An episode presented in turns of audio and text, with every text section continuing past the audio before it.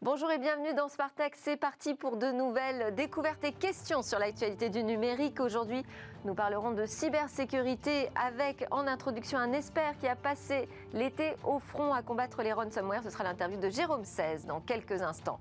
Et en conclusion également, nous reviendrons sur le bilan d'Europol, un bilan préoccupant de l'agence européenne spécialisée dans la répression du crime. Entre les deux, Cécilia Sévry nous présentera le journal de l'innovation et le cœur de cette émission sera consacré à un sujet aux puissants enjeux économiques, politiques, écologiques et technologiques avec de fortes attentes des consommateurs, ce sont les batteries. Mais d'abord, bonjour Jérôme 16. Vous êtes expert en gestion des crises cyber, consultant en protection des entreprises et fondateur de la société Opfor Intelligence. Alors aujourd'hui, c'est l'ouverture des assises de la cybersécurité à Monaco, un événement annuel. C'est l'un des rares d'ailleurs qui est maintenu en présentiel. Hein. Euh, là, vous êtes sur place Jérôme? Oui, alors je suis sur euh, place et c'est le seul même euh, qui a été maintenu à Monaco, donc le seul événement maintenu à Monaco depuis la fin du confinement, euh, qui est un, événement phare évidemment pour la communauté de la cybersécurité et qui prend aujourd'hui une ampleur et une saveur toute différente puisque c'est la première fois que la communauté va se, va se réunir de manière aussi massive depuis la fin du confinement. Et en plus c'est les 20 ans. Donc joyeux anniversaire ZZ et c'est pour la communauté, c'est un, moment euh, phare qui va permettre euh, de refaire le point depuis, euh, alors depuis cet été, un été qui a été très chargé en actualité cybersécurité, et de se retrouver tout simplement après toutes ces visioconférences qu'on a, a partagées depuis, depuis le mois de mars. Alors vous dites 20 ans pour cet événement annuel, joyeux anniversaire. Est-ce que c'est vraiment un joyeux anniversaire? Quelles sont les évolutions que vous avez pu constater? Les assises ont commencé il y a 20 ans euh, en Normandie, à Deauville, euh, avec une centaine de personnes. Aujourd'hui, alors dans un événement, dans une, dans une édition euh, normale, on est quasiment 3000, donc ça a été exponentiel. Ça a suivi évidemment toute la place qu'a pris la cybersécurité. En 2000, la cybersécurité n'était pas nécessairement un sujet majeur, ni un sujet bien compris des dirigeants d'entreprise, voire même c'était pas sur le radar des dirigeants d'entreprise. Aujourd'hui, un dirigeant d'entreprise qui ne prend pas en compte et qui n'a pas compris le risque systémique que représente les, cyberattaques euh, mettrait son entreprise en, danger tout simplement. Donc la différence, elle est vraiment là. Hein. On est parti d'un sujet en 2000 qui n'était pas suivi par les dirigeants et qui est aujourd'hui ultra visible euh, de tous les, dirigeants d'entreprise ou qui devraient l'être en tout cas. Alors je disais en introduction que vous aviez passé l'été au front hein, à combattre les ransomware. Racontez-nous ce qui s'est passé cet été. Alors cet été, on peut qualifier euh, l'été 2020 mm, presque d'été de tous les dangers en, termes de, ransomware pour les entreprises. Euh, il se trouve que en fin d'année dernière, début de cette année, euh, de nombreux groupes d'attaquants ont réussi à mettre la main sur beaucoup d'identifiants de VPN, c'est-à-dire des, accès, des logins, des mots de passe d'utilisateurs lambda d'un très très grand nombre d'entreprises, tout simplement en exploitant des vulnérabilités dans ces VPN. Et tous ces identifiants, ils les ont stockés, ils les ont gardés manifestement. Euh, ils n'ont pas beaucoup travaillé pendant le confinement, euh, et puis euh, ils les ont ressortis cet été. Donc on a vu une série, une très grande série d'attaques par ransomware où les attaquants étaient entrés avec des identifiants volés, ce qui évidemment leur facilite la tâche. et alors il y a des chiffres qui ont été publiés sur le sur le mois de septembre, 270 attaques parmi celles qui ont été révélées, sachant que beaucoup ne sont pas révélées. donc ça a été un été qui a été très très très dangereux pour les entreprises. Ça a été un été où de nombreuses entreprises ont subi des pertes énormes, vraiment. Il y a eu des impacts sur l'activité euh, qui ont été très importants pour, euh, pour bon nombre d'entreprises. Euh, et malheureusement, il y a pour l'instant à cette heure peu d'indications que ça va s'arrêter. Est-ce que, est que, selon vous, l'attaque par ransomware, qui consiste hein, à mettre la main sur les données euh, informatiques d'un système et à demander une rançon hein, pour euh, les restituer, est-ce que ces attaques par ransomware sont vraiment la principale menace aujourd'hui sur les entreprises, hein, qui pèse sur les entreprises? Oui, je dirais même que c'est la première menace pour deux raisons. Euh, d'abord parce qu'effectivement, c'est celle qu'on voit le plus. Après, on peut argumenter que justement, c'est une attaque qui est très visible, donc on ne voit pas forcément les attaques moins visibles. Euh, mais surtout parce que euh, pour l'essentiel de ces attaques, les attaquants n'ont pas un niveau très avancé techniquement. Et donc, ça veut dire que si on n'est pas capable de se protéger contre ce type d'attaque, on n'est pas capable de se protéger contre les autres. Donc, pour moi, c'est la principale menace, celle contre laquelle il faut vraiment s'armer aujourd'hui et qui permettra d'éviter alors non seulement évidemment l'impact d'un ransomware qui encore une fois, neutralise l'activité de l'entreprise de manière très durement. Hein. On, a vu des usines à l'arrêt, euh, on a vu des pertes d'exploitation de plusieurs millions par jour, millions d'euros par jour. Euh, mais en plus, en étant capable de se protéger contre les ransomware, euh, on, est capable de se protéger contre d'autres types d'attaques qui vont utiliser les mêmes techniques, qui encore une fois ne sont pas toujours très sophistiquées. Le ransomware, ça peut même mener jusqu'à la fermeture d'une entreprise. Hein ça peut mener jusqu'à la fermeture d'une entreprise. Et l'un des dirigeants d'une entreprise victime m'a même confié, un directeur général m'a même confié, c'est incroyable, on n'imagine pas la violence de, ce type d'attaque avant de l'avoir vécu. On peut quitter l'entreprise un vendredi soir et euh, on se retrouve le lundi matin et 60 ans d'efforts ont été détruits. Il y a un autre sujet qui va euh, traverser les assises de la cybersécurité à Monaco euh, aujourd'hui, c'est le cloud souverain. Alors vous allez animer une table ronde hein, sur précisément cette thématique.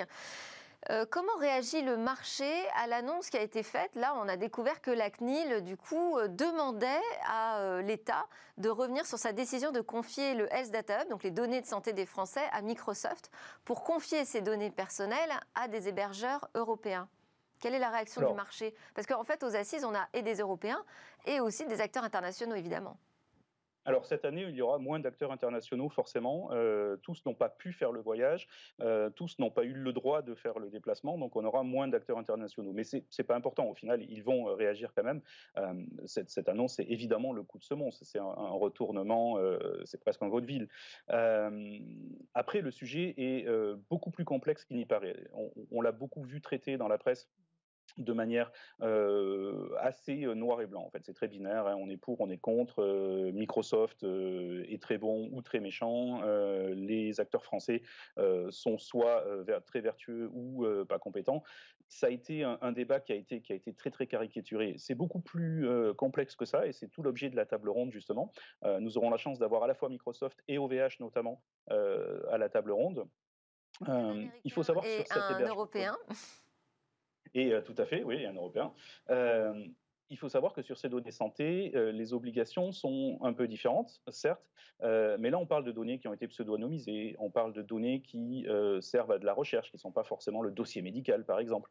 il faut savoir aussi que on se focalise sur cet événement-là, mais il y a énormément d'outils médicaux américains, pour ne pas les nommer, qui sont déjà en place dans, les hôpitaux et qui ne font pas forcément l'objet de la même attention.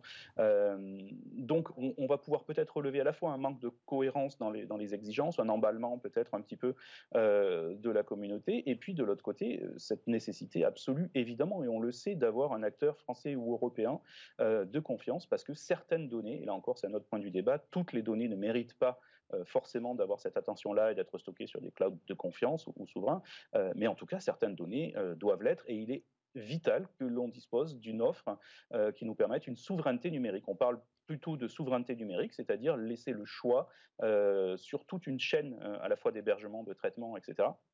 Euh, d'avoir des solutions qui échapperaient, le cas échéant, au contrôle ou en tout cas à la curiosité de gouvernements étrangers.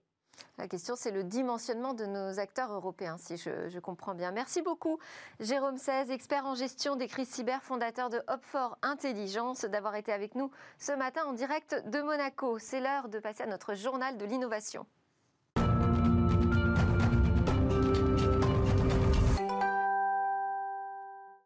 Bonjour Cécilia Sévry. Alors à la une de votre journal de l'innovation, il y a évidemment l'annonce de l'iPhone 12. Oui, bien sûr. La marque présentait euh, son premier smartphone 5G, c'est donc l'iPhone 12 d'Apple. En fait, la marque en a même présenté quatre. Euh, et la surprise, c'est la présentation de l'iPhone 12 mini. C'est le plus petit produit par Apple depuis l'iPhone 5. Son prix sur le marché est plus bas, à hauteur de 809 euros. Mais la véritable innovation se trouve dans l'iPhone 12 Pro. Son écran est recouvert comme l'iPhone 12 du Ceramic Shield, un verre ultra résistant qui se casserait quatre fois moins souvent que celui des smartphones concurrents. Et puis la photo aussi est à l'honneur dans cet iPhone 12 Pro. Il dispose d'un capteur LIDAR capable de modéliser en 3D un environnement. Et puis cette sortie est prévue le 16 octobre pour l'iPhone 12 et l'iPhone 12 Pro, le 6 novembre pour le mini et le max.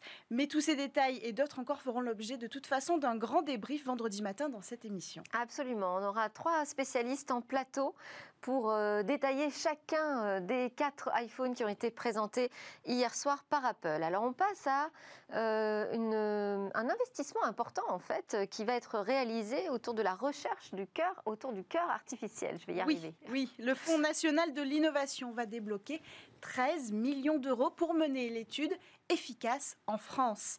Grâce à l'accord budgétaire du ministère des Solidarités et de la Santé, deux tiers du coût total de l'étude efficace seront financés par l'État français. Une étude menée par Carmat, un concepteur et développeur du projet de cœur artificiel le plus avancé au monde. L'objectif, démontrer l'efficacité et la sécurité du cœur artificiel total Carmat chez les patients souffrant d'insuffisance cardiaque biventriculaire irréversible. Le recrutement des patients dans les cinq hôpitaux sélectionnés devrait commencer au cours du deuxième trimestre 2021. 52 personnes bénéficieront d'une transplantation. On termine avec un secteur qui vous passionne, Cécilia, le secteur spatial. Oui, et en fait, figurez-vous que compter les nouveaux cratères de la planète Mars est une tâche titanesque. Alors pour accompagner les scientifiques, la NASA vient de développer une nouvelle solution. Il s'agit d'une intelligence artificielle. Celle-ci vient s'ajouter à la caméra CTX, une caméra très haute résolution envoyée en orbite sur Mars. Un outil indispensable car les images d'observation qui couvrent des centaines de kilomètres de la surface martienne ont une définition assez basse. Alors quand le CTX zoome sur des kilomètres d'images, l'intelligence artificielle peut détecter et identifier un cratère toute seule. Et quand il faut 40 minutes à un chercheur pour identifier un cratère, l'IA, elle, ne met que 5 secondes. Un outil rapide et précis, car la capacité de cette intelligence artificielle est telle qu'elle peut, grâce au CTX, détecter les traces laissées par les roues du rover Curiosity. Merci Cécilia Sévry. On enchaîne avec euh, notre débat sur une course à l'innovation où les progrès sont très très attendus dans les batteries de nos produits électroniques.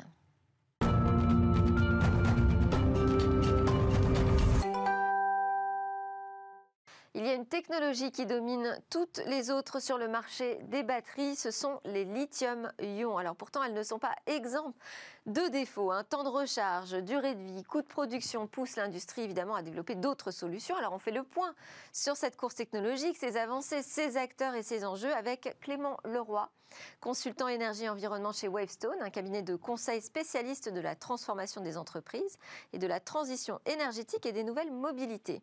Emmanuel Toussaint d'Auvergne, directeur général de Screlec, éco-organisme agréé pour le recyclage des piles et des batteries. Jean-Luc Baraf, directeur recherche et innovation chez Segula Technologies, groupe d'ingénierie mondiale, partenaire scientifique du projet Solar Stratos pour le développement d'une aviation électrique et solaire. Nous aurons également en visio Mathieu Morcrette, ingénieur de recherche au CNRS et directeur du laboratoire de réactivité chimie et, euh, des, et chimie des solides. Je vais commencer avec vous, Clément Leroy euh, de, Wavestone. Votre cabinet a publié euh, une étude, un radar 2020, qui permet de classer les acteurs dans le stockage de l'énergie selon leur technologie. Et on voit effectivement clairement que le lithium-ion domine l'ensemble du marché. Donc vous confirmez oui, effectivement, aujourd'hui, la, technologie euh, principale, quasi exclusive sur le sujet du, stockage, c'est le lithium-ion. Euh, il n'y a pas de rupture aujourd'hui évidente, je pense qu'on y reviendra un petit peu plus tard, euh, qui se profile à très court terme. On a le sujet éventuellement du solide, lithium-ion solide, qui, est en train de pointer le, bout de son nez.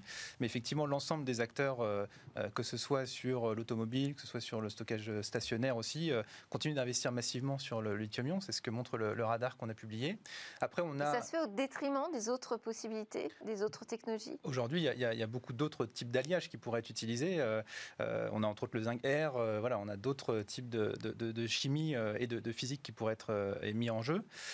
pour autant, on assiste quand même à une densification de ce radar, parce que ça fait maintenant la troisième édition qu'on publie ce, radar. Et, on voit à la fois des acteurs industriels importants, entre autres au niveau européen, qui sont en train de, se structurer avec des fonds, des, des, mobilisations de moyens extrêmement conséquentes. On parle là en milliards d'euros.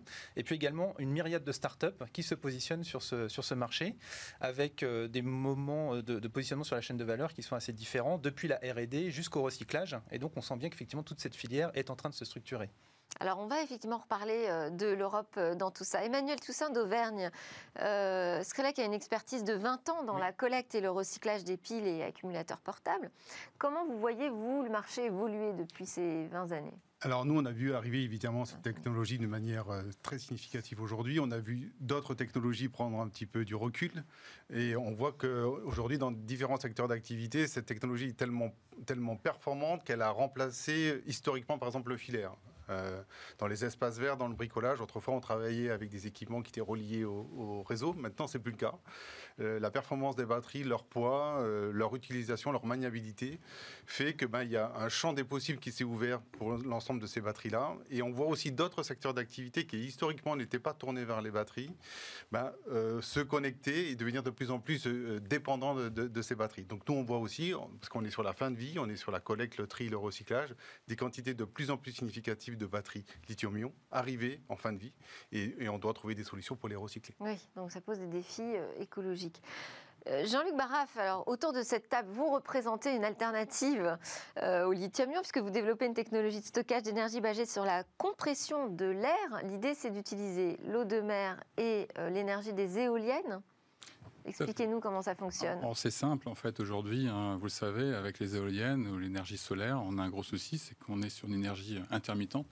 Donc il est nécessaire de pouvoir stocker l'énergie parce que lorsqu'il n'y a pas de vent ou lorsqu'il n'y a pas de soleil, ben, et lorsqu'il y a une demande d'électricité, on, peut avoir des gros soucis. Donc il est nécessaire de stocker cette énergie. Alors c'est vrai qu'il y a plusieurs moyens de stocker. On a parlé de, de la batterie. En, France, on utilise beaucoup les steppes, les barrages, pour stocker l'énergie. Euh, nous, on a un système, on a inventé, on a profité un système, euh, Segula a profité un système qui permet de stocker l'énergie en transformant, l'électricité en air tout simplement. Et euh, donc, comment ça fonctionne? C'est ça, c'est simple, c'est que lorsqu'il y a surplus d'électricité, au lieu de perdre cette électricité, on va le compresser et mettre cet air sous l'eau compresser à, peu près vers 10 bars de, pression et on va décompresser cet air pour restituer de l'énergie lorsqu'on en a besoin. L'innovation n'est pas tant dans la compression de l'air, c'est sur la machine qu'on a, qu'on a brevetée, qui est une compression d'air à haut rendement. C'est-à-dire que, je ne vais pas rentrer trop dans le détail technique, mais on compresse de l'air avec de l'eau. C'est qu'on remplit des cylindres d'eau et compresse de l'air en utilisant euh, l'eau en tant que, piston en fin de compte. Donc on a beaucoup moins de frottement mécanique et surtout on a un échange thermique, euh, une efficacité qui fait qu'on peut avoir un rendement, un très haut rendement aux alentours de 70%. Alors nous allons donner la parole à Mathieu Morcrette, ingénieur de recherche au CNRS à Amiens. bonjour Mathieu Morcrette. Bonjour. Alors vous aussi, vous, travaillez sur une alternative. Hein. Vous avez créé une start-up Tiamat pour produire une nouvelle technologie de batterie. Ce sont des batteries sodium-ion et non pas lithium-ion. Est-ce que selon vous, c'est la meilleure alternative? Il faut voir qu'on essaie de répondre à, plusieurs demandes. Hein. Il y a la demande d'autonomie et euh, euh, dans, mon laboratoire, effectivement, on travaille sur la technologie tout solide, qui est aujourd'hui euh, finalement le 1 peu un Graal euh, en termes de densité d'énergie massique, mais on ne sait pas quand est-ce que ça va arriver. Mais il y a un deuxième besoin qu'il faut souligner, c'est euh, euh, les régulations européennes imposent de réduire de 5 à 10 grammes ou même un peu plus les CO2 des voitures, et pour ça, il faut des batteries de puissance. Et on a découvert une technologie avec mes, collègues en France, hein, c'est un travail collectif de la recherche française, cette technologie sodium-ion. Le sodium est abondant et en plus qui diffuse très vite dans les matériaux, et ça, ça donne des batteries de forte puissance. Et euh, on, a on, a donc créé cette startup Tiamat qui a d'abord la durée de vie et la puissance et qui devrait, euh, enfin voilà, on est dans le processus d'industrialisation de, ces technologies. Et je dois dire que c'est un défi et c'est pas facile en France de faire sortir une technologie qui consomme autant de, autant de capitaux. Donc euh, voilà, on est dans ce processus-là, on, y croit très très fort. C'est un, vrai défi humain aussi. L'avantage euh, du sodium, c'est qu'on le trouve déjà beaucoup plus euh, facilement dans la nature. Alors c'était pour ça qu'on avait qu'on avait euh, qu'on avait fait, nos premières recherches. Hein. C'était pour pour cette abondance, mais ça ne suffit pas. La, densité d'énergie massive, c'est-à-dire l'autonomie de ces batteries de sodium, elle est moins grande que celle de lithium et le lithium domine, comme l'a dit le, premier intervenant. Ce qui est important, c'est de, de, voir qu'il y a vraiment une différence dans le comportement de ces batteries qui, peuvent donner beaucoup, beaucoup, beaucoup de puissance et faire de la récupération au freinage, ce que fait très, très mal le lithium-ion. Et c'est vraiment une chance de, pour voir une nouvelle technologie sortir, c'est faut qu'elle soit différenciante en termes d'écologie, mais aussi en termes de performance. Et son application, donc, ce serait plus dans l'automobile pour des assistances au freinage ou à l'accélération? Il faut voir que pour faire sortir une technologie qui englobe autant de capitaux, il faut qu'il y ait un grand marché.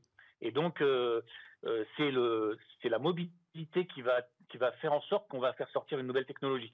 Et cette techno, alors la, réglementation européenne va imposer des grands, grands euh, pénalités aux, constructeurs automobiles s'ils ne, ne réduisent pas leur consommation. Et donc, il y a un marché en Europe important pour ces batteries de puissance qui permettent de récupérer au freinage et de faire les accélérations là où le moteur thermique n'est pas bon. De même, euh, par exemple, si on parle de l'hydrogène, euh, l'hydrogène a besoin de, batteries de puissance et ces technologies euh, sodium-ion a tout à fait sa place couplée au stockage de l'hydrogène, à la production d'hydrogène, d'électricité par les piles à combustible. Pardon. Et la difficulté pour vous de passer à un stade de production industrielle, c'est une question de budget uniquement?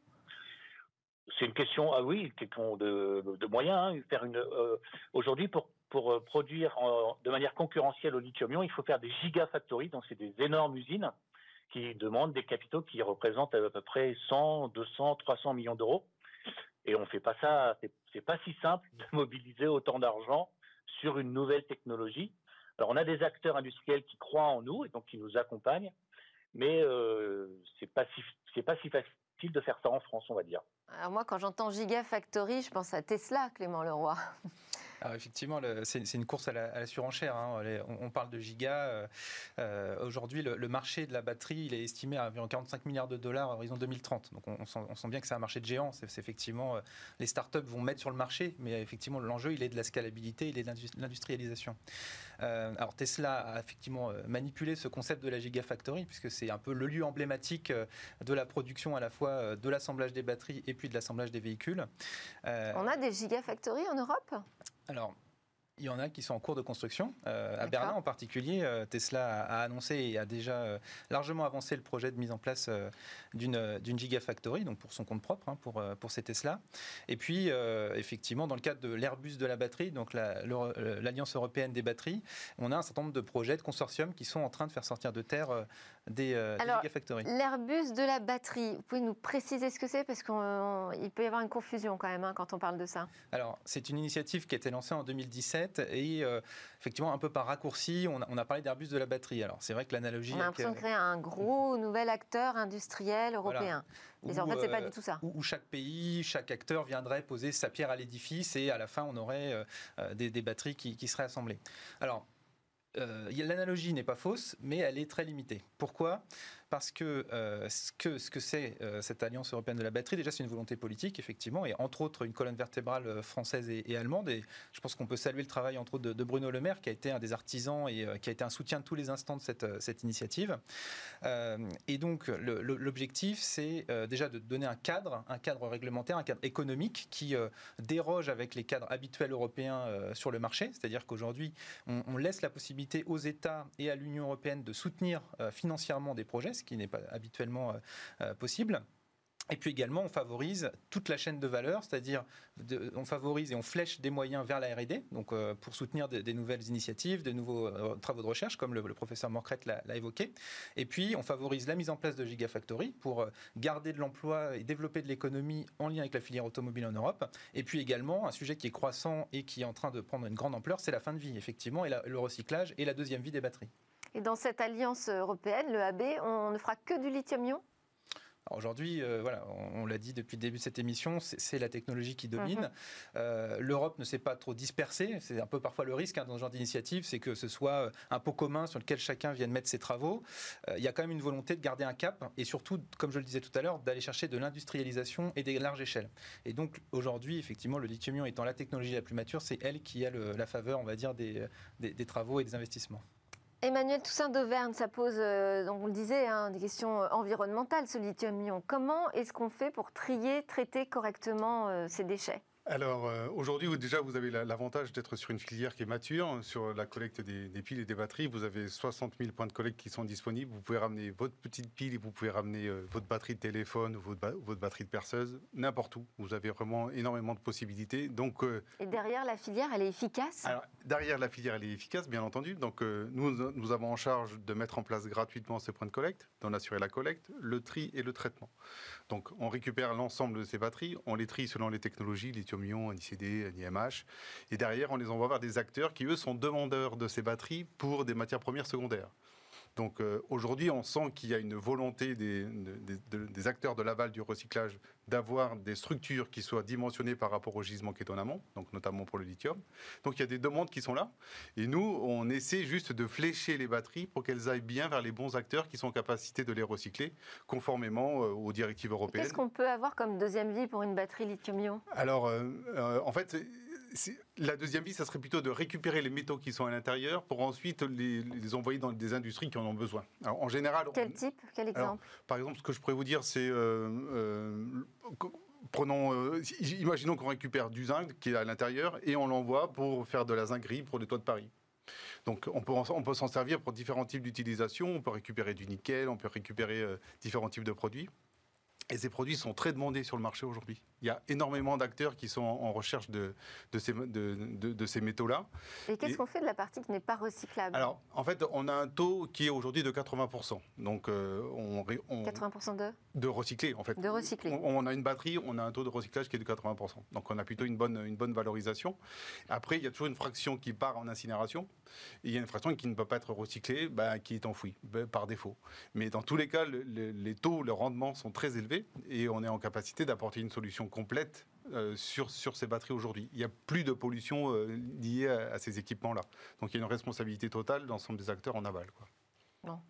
Euh, Jean-Luc Barraf, comment vous voyez, vous, on a commencé à amorcer la conversation autour de l'automobile, l'avenir des technologies de stockage d'énergie pour l'automobile, pour cette industrie en particulier?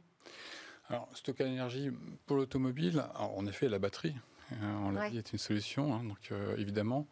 Euh, l'hydrogène va être de plus en plus aussi utilisé dans, l'automobile, pas en solution de stockage, mais en solution d'énergie. Moi, je, n'aime pas mettre en concurrence l'hydrogène et, la batterie. En fait, ces deux technologies vont. Bah, pourtant, on fait des choix, non? Il y a la voiture à hydrogène et la voiture à batterie. Oui, mais je pense qu'il y, y, aura de l'hydrogène, par exemple, pour des véhicules, un certain type de véhicules, et des batteries pour d'autres types de véhicules. Par exemple, les petits véhicules en ville, on n'a pas besoin d'hydrogène. Une petite batterie suffira. Hein. Donc d'ailleurs, des petits véhicules se développent aujourd'hui euh, avec. Euh, Mais l'hydrogène, c'est plus vert, non? L'hydrogène, c'est plus vert à partir du moment où on le, produit de, manière verte avec mhm. euh, l'énergie renouvelable.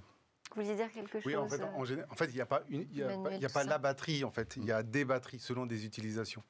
Euh, selon ce que l'on va rechercher en termes euh, de durée de vie, en termes d'efficacité, en termes de poids, en termes de temps de, recharge, on va s'orienter vers, ou de sécurité, on va s'orienter vers une technologie plutôt vers une autre.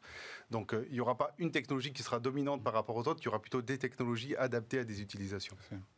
Alors nous, l'avantage de notre technologie, alors je reviens par rapport au stockage d'énergie, un Remora, ce qu'on a inventé, c'est qu'on n'utilise pas de matériaux rares. On a une technologie donc, qui, est non polluante, puisqu'on utilise de l'eau et de l'air, et euh, avec une durée de vie de 50 ans. Euh, ça, c'est important. Il y en a d'autres innovations, hein, comme, comme Remora, qui nous permet donc de, s'affranchir de tout ce qui est matériaux rares. Oui, mais alors euh, là aussi, il y a la question du passage à l'échelle. Vous en êtes où sur le développement de cette technologie? Alors, on a fait un démonstrateur donc, sur Terre, donc, qui fonctionne. on, est dans l'échelle d'innovation à un TRL 5. Donc, l'idée, c'est de passer à un TRL 6-7 donc euh, le, next step, ça va être de, faire un démonstrateur, un vrai pilote en mer.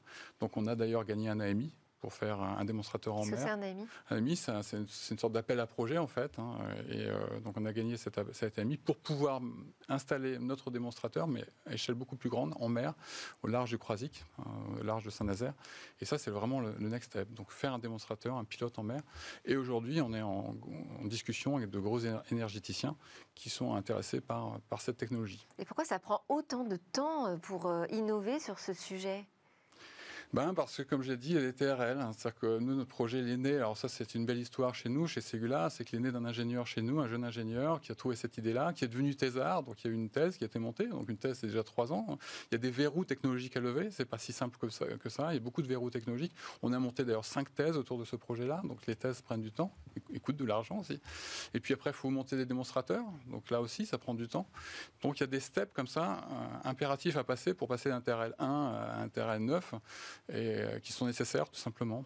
Donc là, nous, c'est une belle histoire parce que cet ingénieur est venu de Thésard et aujourd'hui chef de projet de, ce projet Rémora. Oui, belle histoire. Euh, Mathieu Morcrette, j'aimerais bien aussi avoir votre regard sur euh, cette voiture à hydrogène. Qu'en pensez-vous? Elle a de l'avenir? L'hydrogène pose alors d'abord le, problème de la, la production d'hydrogène, c'est-à-dire qu'il faut effectivement que l'hydrogène soit produit via les, les énergies renouvelables. Et, je pense que c'est vraiment tout le sens du projet qui est développé en France. Hein. c'est de, flécher sur de l'hydrogène euh, issu de euh, produit par les énergies renouvelables. Et puis, il, pose quand même un petit problème de sécurité parce que et, donc nous, enfin moi, je le vois très très bien sur des sur des gros engins type camion, train, où, euh, où la batterie ne, remplit pas, ne remplira pas son, son rôle parce que n'a pas assez de densité d'énergie massique. Donc, euh, euh, je, vois plutôt le, sortir l'hydrogène via, via ces marchés-là, plutôt que la, voiture individuelle, où, euh, finalement, avec, un, avec une autonomie de 300-400 km, les perspectives de recharger sa batterie en 10 minutes, finalement, je pense que les batteries pourront, pourraient vraiment remplir leur rôle euh, pour, pour la voiture individuelle. Oui, ça veut dire installer énormément de bornes partout, faire un maillage du territoire qui est euh, très complexe. Hein. Oh, ça, existe, déjà. Hein, euh, si vous regardez la carte du déploiement des bornes de recharge des véhicules électriques, enfin, le maillage est déjà très très important. Oui, enfin moi je, je l'ai testé, hein, la Tesla, faire quelques trajets. parfois on se fait des frayeurs quand même. Hein. il y a des difficultés encore. En, France, on a, on a, actuellement 35 000 bornes de recharge ouvertes au public. Euh, le, gouvernement euh, a annoncé que d'ici fin 2021, l'objectif était de les porter à 100 000, ce qui, euh, ce qui serait effectivement un, nombre, on va dire une densité suffisante. Entre autres, aujourd'hui, le, trou dans la raquette entre guillemets qu'on a, c'est entre autres pour l'itinérance, donc sur les stations services d'autoroute, sur les grands axes. globalement, en ville, on a un maillage qui commence à être à l'initiative des collectivités locales et des acteurs privés assez, assez dense. effectivement, le prochain enjeu, c'est dans l'année qui vient, trouver les maillons de la chaîne qui manquent et donc pour les grandes Et ajouter des bornes, des batteries, tout ça, c'est de la pollution supplémentaire. Comment on fait pour trouver une solution à, ce problème environnemental? Alors les solutions, elles existent aujourd'hui. Vous avez des acteurs qui sont, en, capacité de les recycler.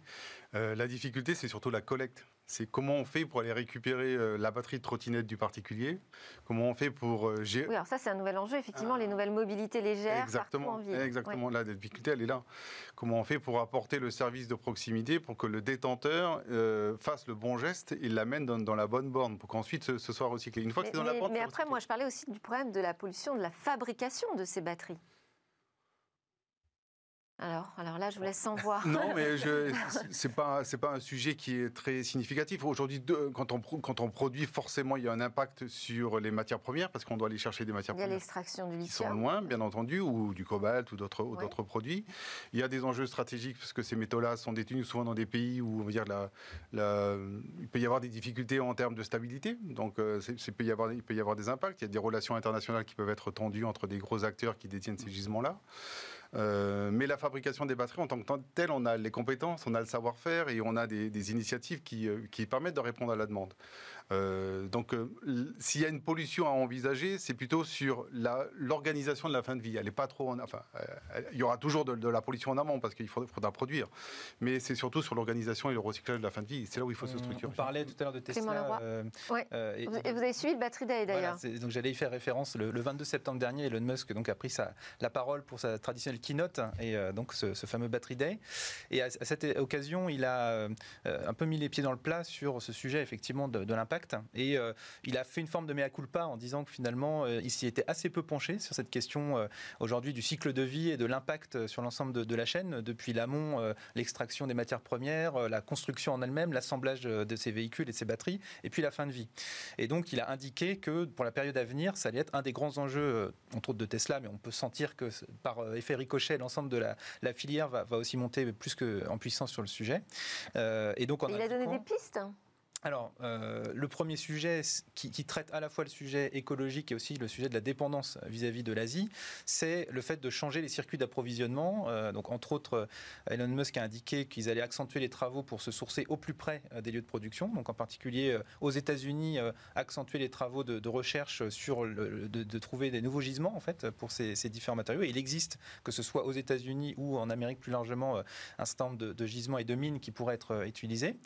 et puis, une meilleure traçabilité et puis la mise en place pour la fin de vie de toute une filière euh, organisée autour du constructeur automobile. J'ajouterais un complément par rapport, à, si je peux me permettre, par rapport aux énergies. On a parlé donc de l'hydrogène, on a parlé de l'électricité, évidemment, pour les voitures. L'hydrogène, en effet, je suis assez d'accord, qui va d'abord intéresser les camions et les bus. Mhm. Mais ceci étant, ça avance très vite. On a beaucoup d'études pour l'automobile hein, au niveau, autour de l'hydrogène. Pas oublier aussi le biogaz. Donc, nous, on travaille sur un projet de bateau euh, hybride électrique biogaz. Et là, on est vraiment dans une économie circulaire. C'est-à-dire qu'on sortirait les déchets de la ville de Paris par bateau, qu'on retraiterait pour transformer en biogaz et ce fameux biogaz rentrerait dans le bateau pour amener la marchandise dans Paris. Donc euh, pas oublier aussi d'autres énergies. Et je crois que dans le futur, c'est toutes ces énergies qui vont cohabiter en fonction des, systèmes. Pour ça, il faut décrocher des budgets. Mathieu Morcrette, le, le, mot de la fin, très rapidement, s'il vous plaît. Vous avez évoqué euh, les batteries tout solides. Qu'est-ce que ça veut dire, ça? Pourquoi ce serait le Saint Graal? J'entends plus rien. Ah, bah ah, J'ai pas, ah. pas, entendu votre question, ça y est, je vous entends maintenant. Les batteries tout solides, pourquoi ce serait le Saint Graal? Et vous n'avez pas beaucoup de temps pour me répondre, malheureusement Alors, on, enlève le liquide qui est un peu inflammable, donc on remplace par quelque chose qui ne, ne s'enflamme plus, donc c'est très très sécuritaire. Euh, ça offre des défis technologiques incroyables. Il y a beaucoup, beaucoup, beaucoup d'annonces qu'on trouve sur Internet. Il faut vraiment se méfier. Euh, il y a beaucoup de défis scientifiques qu'on n'a pas résolus. Moi, je vois pas ça sortir vraiment tout de suite. Euh, mais en, revanche, on a, c'est un énorme défi pour la recherche. Voilà. Et donc, on essaye de se structurer pour gagner cette bataille du tout solide, qui est un vrai défi. À échéance, quoi? Quelle serait l'échéance selon vous? À 10 ans? Je n'entends pas. Ah, bon. Vous avez une réponse peut-être sur les batteries tout solides, si on a une échéance euh Mais effectivement, euh, pas, pas en dessous de, 5 ans. Oui, d'accord. Bon, bah encore patience. On aura l'occasion du coup d'en reparler dans Smartech d'ici là. Avec plaisir. Merci beaucoup Mathieu Morcrette, si vous nous entendez encore, ingénieur de recherche au CNRS Amiens. Merci Clément Leroy, euh, senior manager en énergie environnement chez Wavestone. Emmanuel Toussaint d'Auvergne, directeur général Skrelec et Jean-Luc Barave, directeur recherche et innovation chez Segula Technologies. Je vous garde avec moi. On part euh, sur l'alerte cyber, retrouver un expert qui va nous décrypter le bilan préoccupant de la police européenne en matière d'attaque et de cyberarnaque.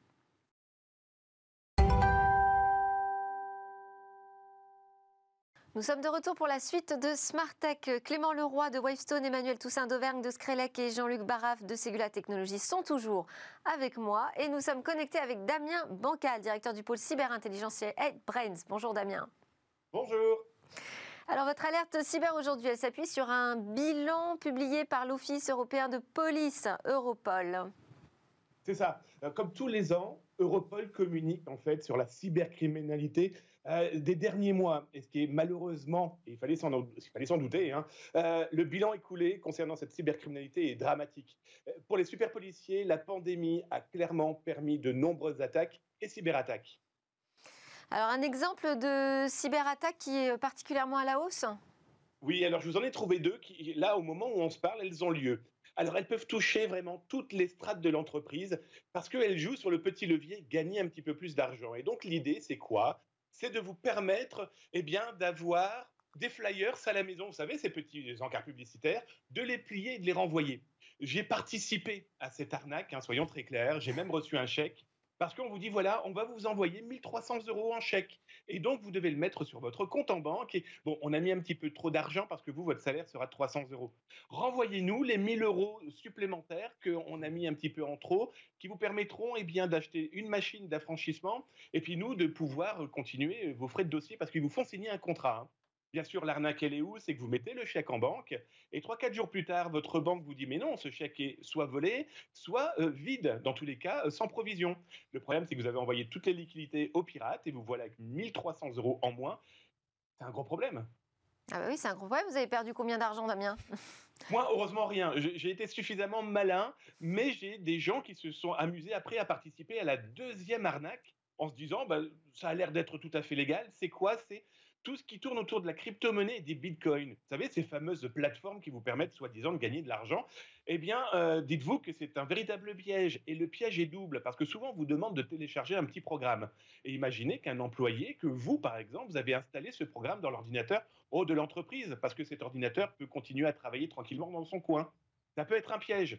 Et si en plus vous perdez de l'argent, il peut y avoir ce levier humain. Vous savez, on en parlait souvent avec le social engineering. Ah, vous avez perdu de l'argent. Ah, bien écoutez, on va peut-être vous faire chanter pour ne pas éventuellement essayer de le récupérer d'une moyen un petit peu plus euh, judiciaire. Alors, à côté des cyberarnaques, il y a un autre point très préoccupant. Hein. c'est Europol qui, euh, qui euh, explique qu'il y a une augmentation de détection de contenu d'abus sexuels sur mineurs pendant la crise Covid. Où est-ce qu'on a trouvé ces contenus criminels? Alors c'est ça qui est dramatique, c'est que ces contenus criminels ont totalement explosé, comme explique Europol, hein. mais beaucoup de ces contenus sont cachés euh, par des pirates eh bien, dans des serveurs d'entreprise, ou dans le blog qu'on a installé pour une opération marketing, et on oublie voilà, que ces lieux peuvent malheureusement aussi devenir des lieux de stockage. Et Europol a clairement tiré la sonnette d'alarme en disant qu'avec justement la pandémie et le confinement, eh bien, ces diffusions terribles avaient explosé et en plus l'utilisation d'entreprises fait que c'est plutôt embêtant si à 6 heures du matin, les amis du petit déjeuner, comme je les appelle, sont obligés, par exemple, de saisir l'intégralité du matériel de l'entreprise.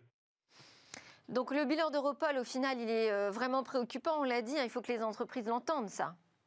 Ah, mais il faut clairement ouvrir les deux oreilles, hein, parce que en face, on a clairement aujourd'hui du piratage industrialisé. Je prends l'exemple de Microsoft, pas plus tard que cette nuit, ils ont annoncé la fin d'un botnet, vous savez, ces robots qui vont automatiser des attaques, dont de ransomware. Ça montre qu'en face, ils ont clairement créé des usines à piratage. Je prends l'autre exemple aussi, du clonage des cartes à puces. Euh, c'est maintenant malheureusement très facile à imaginer qu'on clone les téléphones de votre entreprise. En plus de l'interception, on peut par exemple piéger la double authentification. Donc clairement, aujourd'hui, il faut penser budget et il faut penser humain. Euh, quand je dis humain, c'est travailler sur ce temps de cerveau disponible, euh, sur l'éducation, la formation, la démonstration. C'est ce qui permettra de bloquer eh bien, en face des pirates de plus en plus malheureusement malins et avec des, finances. Clément Leroy, une réaction euh, à cette chronique cyber? On parlait tout à l'heure euh, stockage, mobilité. Euh, mobilité électrique euh, rime avec connectivité des véhicules. Et on a déjà vu effectivement ces derniers mois de nombreuses attaques commencer à toucher les bornes, à toucher les véhicules eux-mêmes, à toucher les serveurs qui gèrent toute cette infrastructure. Et donc, effectivement, il va falloir renforcer les, investissements également pour s'assurer qu'on a un système bien, bien maillé. Et Jean-Luc Barra, vous êtes sur des infrastructures critiques aussi. Hein. Oui, tout à fait. Nous, on a pris conscience évidemment du danger et de cette nécessité de, se renforcer en expertise cybersécurité, au point qu'on en a créé un service complet pour, pour, traiter ces sujets de cybersécurité. Euh, parce qu'en effet, on parlait en effet des nouvelles mobilités, mais aussi dans l'usine 4.0, l'usine du futur, ben, il va falloir protéger aussi ces usines. Donc ça vient, voilà, le, scope est très large en fin de compte autour de, cette euh, super. Même chose, Emmanuel Toussaint. Oui, parce que nous on travaille avec des sites qui sont particulièrement sensibles, ils sont Céveso, ils sont euh, exposés à des attaques et puis ça peut être tout à fait préjudiciable. Donc nous on leur demande d'avoir des niveaux de sécurité qui soient très élevés aussi bien dans leur fonctionnement quotidien, mais aussi bien sur leur gestion informatique, pour se prémunir de toute dérive qui pourrait ben, nuire à l'activité complète. C'est évident. Bon, Damien Bancal, en tout cas, autour de cette table, il y a eu euh, une écoute attentive et une prise de conscience euh, de ces enjeux. Merci beaucoup, Damien, directeur du pôle cyberintelligence chez HeadBrain. C'est euh, presque la fin de cette émission. Merci d'avoir suivi et d'avoir découvert ces nouvelles technologies autour de l'énergie, du stockage des batteries. À suivre, quatre jeunes pousses innovantes dans notre lab startup. Et nous, on se retrouve dès demain pour de nouvelles discussions sur la tech.